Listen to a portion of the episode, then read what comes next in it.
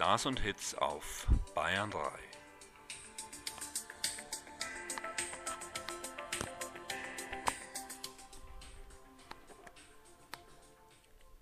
Ja, herzlich willkommen, Udo Lindenberg und Peter Maffei heute Morgen bei mir im Studio.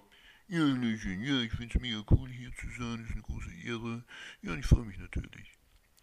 Hallo, hier spricht Peter Maffei. Ich grüße alle Hörerinnen und Hörer von Bayern 3 und es ist für mich eine große Freude, mit meinem Kumpel und Freund Udo Lindenberg heute hier zu sein und diesen Vormittag hier im Studio zu verbringen.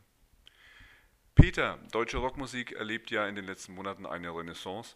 Woran liegt das deiner Meinung nach und spürst du das eigentlich selbst in deinen Konzerten? Ja, das spüre ich auch. Die Menschen haben ein Bedürfnis nach Gefühl, nach Wärme, nach Freundschaft und das drückt sich in der deutschen Sprache aus.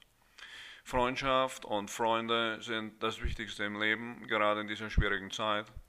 Ein Freund ist ein Mensch, zu dem du du sagen kannst so richtig du, immer wieder du, tausendmal du.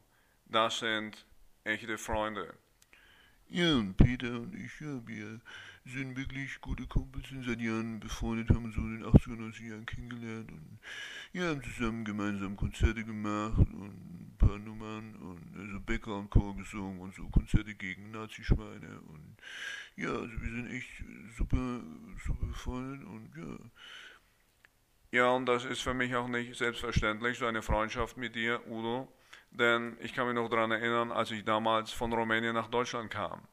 Da hatte ich keine Freunde, nur meine Gitarre und meine Jeans. Und nach wenigen Wochen hatte ich einen ersten Gefährten, einen herrenlosen Straßenköter. Ja, Peter, ja, so herrenlose Straßenköter. Ich glaube, ihr passt deswegen auch so gut zusammen, weil ihr euch so ähnlich seid.